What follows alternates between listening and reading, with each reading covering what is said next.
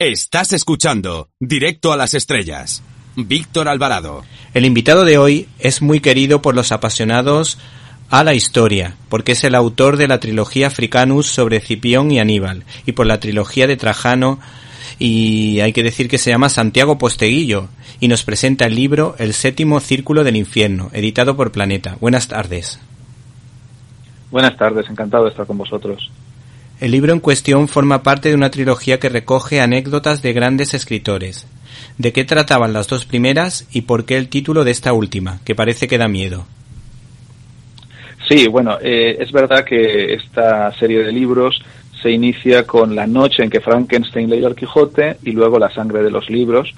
Y ahí mm, tenemos el tercero, el séptimo círculo del infierno. Son los tres eh, colecciones de relatos en donde hago mm, distintos viajes a través de la historia de la literatura, eh, deteniéndome siempre en episodios eh, misteriosos, curiosos, sorprendentes de la historia de la literatura. El séptimo círculo del infierno, el título proviene por divide su infierno en nueve círculos. En el séptimo sitúa a los asesinos. Y 700 años después de la Divina Comedia, el escritor argentino Borges y el escritor Casares hacen una colección de novela negra que llamarán El Séptimo Círculo, porque en el séptimo círculo estaban los asesinos, según Dante.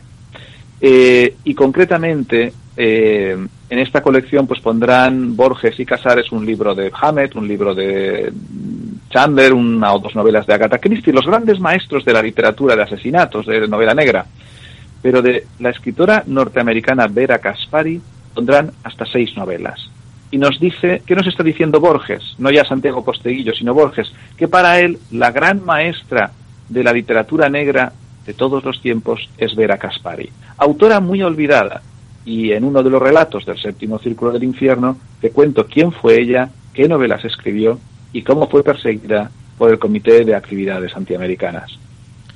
Hay que decir que Vera Gaspari es recordada porque tuvo una adaptación cinematográfica de la película Laura de Otto Preminger, que para mí es una de las mejores películas que se han hecho de cine negro. Sin duda alguna, sin duda alguna. Esa es la forma en la que algunos o muchos de nuestros oyentes, ¿no? que nos estén escuchando ahora, pueden a lo mejor conectar con ella. Laura de Otto Preminger, maravillosa película en, en, en, blanco y negro, eh, como comentabas tú. Eh, fíjate el, el relato cómo, empieza, ¿no? El día en el que asesinaron a Laura y cómo nos vemos eh, eh, que el investigador principal que está intentando averiguar quién ha asesinado a Laura, vemos en una escena preciosa en la película o leemos en la novela que se ha enamorado de la chica asesinada. Ahora, ¿cómo consigue alguien un final feliz ahí? Bueno, pues si eres Vera Caspari, no vamos a hacer más spoilers, pero vamos a decir que puedes conseguir solucionarlo todo. Solo hemos contado los 10 o 15 primeros minutos de la película, así que yo de verdad invito a la gente que o bien vean la película o por supuesto que lean la novela Laura de Vera Caspari.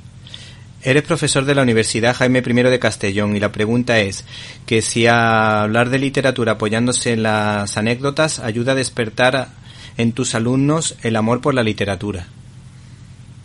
Yo creo que sí, de hecho, estos libros se han originado en que esa técnica de utilizar a veces lo anecdótico, lo misterioso, lo sorprendente relacionado con la vida de los escritores eh, nos vale para atraer, en su caso en la universidad, a los estudiantes y espero que en este caso a muchos lectores hacia lo sustantivo que es las obras de estos escritores.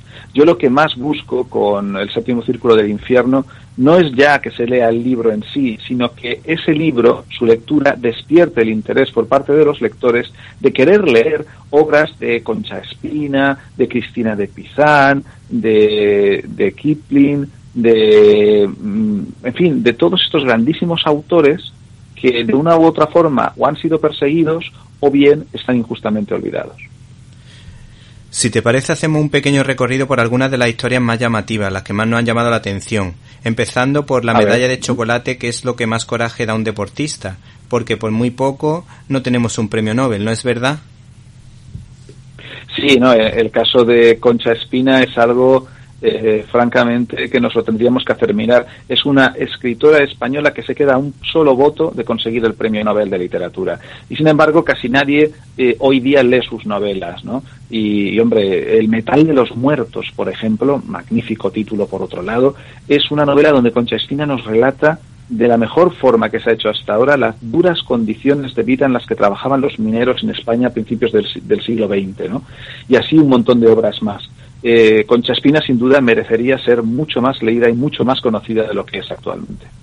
Hace tres años se estrenó en España una versión sobre el libro de la selva con personajes de carne y hueso que fui a ver con mi hijo y con mi sobrino. Está lógicamente basada en la novela de Rudyard Kipling y la verdad que nos encantó a todos, a mí como adulto y a mis niños eh, como, como niños que son que disfrutaron de una historia tan bonita. ¿Por qué este autor escribió esta historia? ¿Te está gustando este episodio? Hazte fan desde el botón apoyar del podcast de Nivos. Elige tu aportación y podrás escuchar este y el resto de sus episodios extra. Además, ayudarás a su productor a seguir creando contenido con la misma pasión y dedicación.